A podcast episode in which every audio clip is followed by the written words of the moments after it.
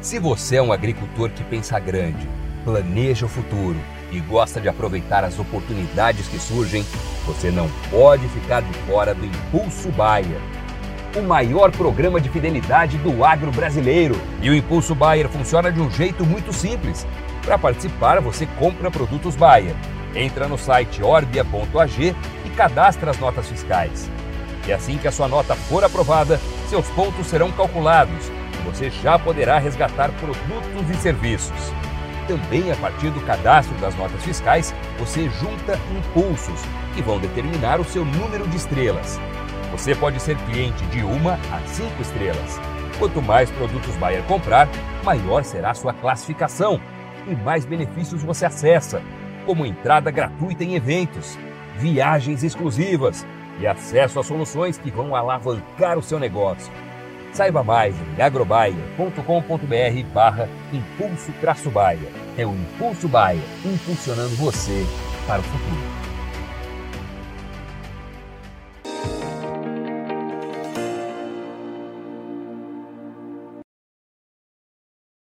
Olá, você ligado no Notícias Agrícolas, eu sou Guilherme Dorigatti. Nós damos sequência à nossa programação do Realidades da Safra, visitando as mais diferentes regiões do Brasil para verificar o desenvolvimento das lavouras. Dessa vez a nossa parada vai ser em Itapurá, no estado do Mato Grosso, para acompanhar como é que estão os trabalhos de plantio desta nova safra de soja 23-24. E quem vai conversar com a gente sobre esse assunto é o Silvésio de Oliveira, ele que é produtor rural lá na região, já está aqui conosco por vídeo. Então seja muito bem-vindo, Silvésio. É sempre um prazer tê-lo aqui no Notícias Agrícolas. O prazer é meu, Guilherme. Boa tarde, Guilherme. Boa tarde a todos aí que acompanham Notícias Agrícolas. Silvésio, como é que estão os trabalhos de plantio por aí? O produtor tem condições para entrar na lavoura e ir avançando com essa semeadura? É, a gente está com um clima bastante regular, Guilherme. Já desde o mês de setembro, né, quando a gente iniciou o plantio, é, chuvas bem irregulares. Então, assim, nós temos aqui de tudo: produtores que já terminaram o plantio e produtores que, que plantaram aí 20%, 30%, nem é muito pouco ainda, né, em torno de 20%, por conta das chuvas, né? Então, assim, as chuvas estão muito irregulares mesmo. Então, assim, porra, a chuva é, muitas vezes a chuva, volume grande de chuva, mas em pontos pontuais, lugares pontuais, né? E aí, Silvésio, até quando que deve se estender esses trabalhos para esses produtores que estão mais atrasados com esse plantio? É, é, até final de outubro, né? A nossa região aqui, final, até final de outubro, finaliza todo o plantio com, com, com certeza, a não ser, claro, né? Se o clima não mesmo, não chover mesmo, né? Não tem jeito. Mas, assim, provavelmente aí nós temos previsão aí depois do dia 20 aí as chuvas vão ter chuvas mais regulares, né? E aí provavelmente até o final do mês aí a, a, o plantio fica, fica finalizado, né? E Silvésio, olhando para frente, para o restante desse ciclo, como é que estão as previsões, os mapas? Esse clima deve se normalizar e seguir bom o restante da temporada? Ou tem mais desafios aí sendo previstos? É, a gente, as previsões aí, é, é pouca chuva ainda em novembro, né? E, e depois é, um, um, encurtamento das chuvas depois, né, por conta do, do El Ninho, né, da, da, faz nossa safrinha, né. Então, assim, tudo é um desafio, é a gente plantar cedo e para poder plantar o milho mais cedo e colher, né, para ter chuva para o milho. Então, isso é, é um desafio.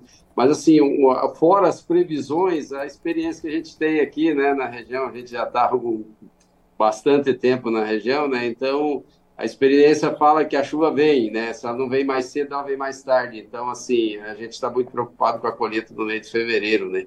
Que essa chuva, ela talvez se, né, provavelmente se concentre em fevereiro, né? E Silvésio, olhando para o lado do mercado, como é que estão avançando a comercialização? O produtor tem oportunidades para ir vendendo essa soja? É, tá sendo assim bem lento, né? Mas tá, tá, todo mundo tá travando custos, né, de produção, porque não, não tem outro jeito, né?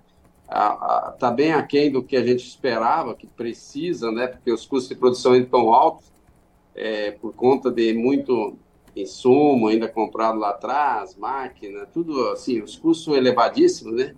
Mas assim a comercialização ela vai meio lenta, mas vai, né? Ela não tem como esperar, né? tem que ir travando, né? E aí, Silvestre, para a gente encerrar olhando um pouquinho para frente, você comentou essa situação do encurtamento das chuvas, a janela mais apertada para o plantio do milho. Como é que está essa perspectiva para a segunda safra do ano que vem? O produtor aí da região deve apostar mesmo no milho? Vai olhar para outras alternativas? Como é que está esse planejamento para a sequência? Ah, sem dúvida nenhuma, né? Vai haver uma, uma fuga aí para algumas outras, outras culturas também de safrinha, mas o nosso forte aqui é milho, né? Safrinha é algodão e milho, né? Ponto, né? Então, assim, o restante é, é, é, é pouco, mas, assim, sem dúvida nenhuma, o que vai acontecer é áreas mais arenosas, mais, mais fracas, mais, mais marginais, aí mais tarde, elas não vão ser cultivadas com safrinha, né? Isso é quase quase certo, né? Porque o produtor, com os custos que, que nós temos hoje, né? E, e no preço do, do milho, principalmente, que é, é o que ocupava essas áreas, né? De safrinha, com toda certeza vai ficar a área sem plantada de safrinha, né? Silvésio, muito obrigado pela sua participação, por ajudar a gente a entender todo esse cenário para a safra de soja aí na região. Se você quiser deixar mais algum recado, destacar mais algum ponto para quem está acompanhando a gente, pode ficar à vontade. Não, não. Agradecer, Guilherme, a oportunidade de participar aí do Notícias Agrícolas e aí, esperando aí que a chuva se normalize aí, que ainda a gente tenha uma, um clima aí é, é, bom aí para essa safra aí, a próxima safrinha, né? Silvésio, mais uma vez, muito obrigado. A gente deixa aqui o convite para você voltar mais vezes e a gente acompanhando o desenvolvimento dessa safra aí na região. Um abraço, até a próxima. Um abraço.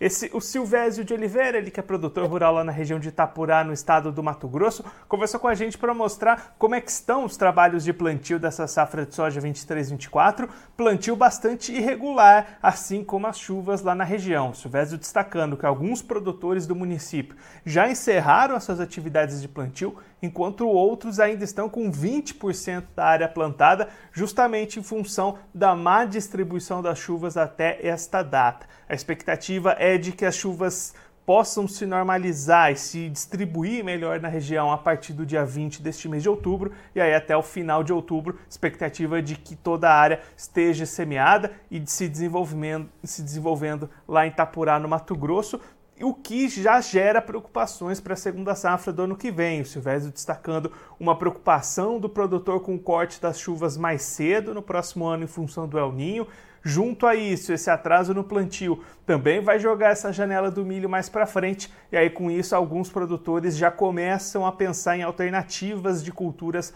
para a segunda safra de 2024 para algumas áreas que costumeiramente seriam destinadas para o milho. Claro que a gente vai seguir acompanhando o desenvolvimento dessa safra de soja, da sequência das culturas, não só lá em Itapurá, no Mato Grosso, mas em todas as outras regiões do Brasil, aqui no nosso Realidades da Safra. Agora eu vou ficando por aqui, mas a nossa programação volta daqui a pouquinho. Então continue ligado no Notícias Agrícolas.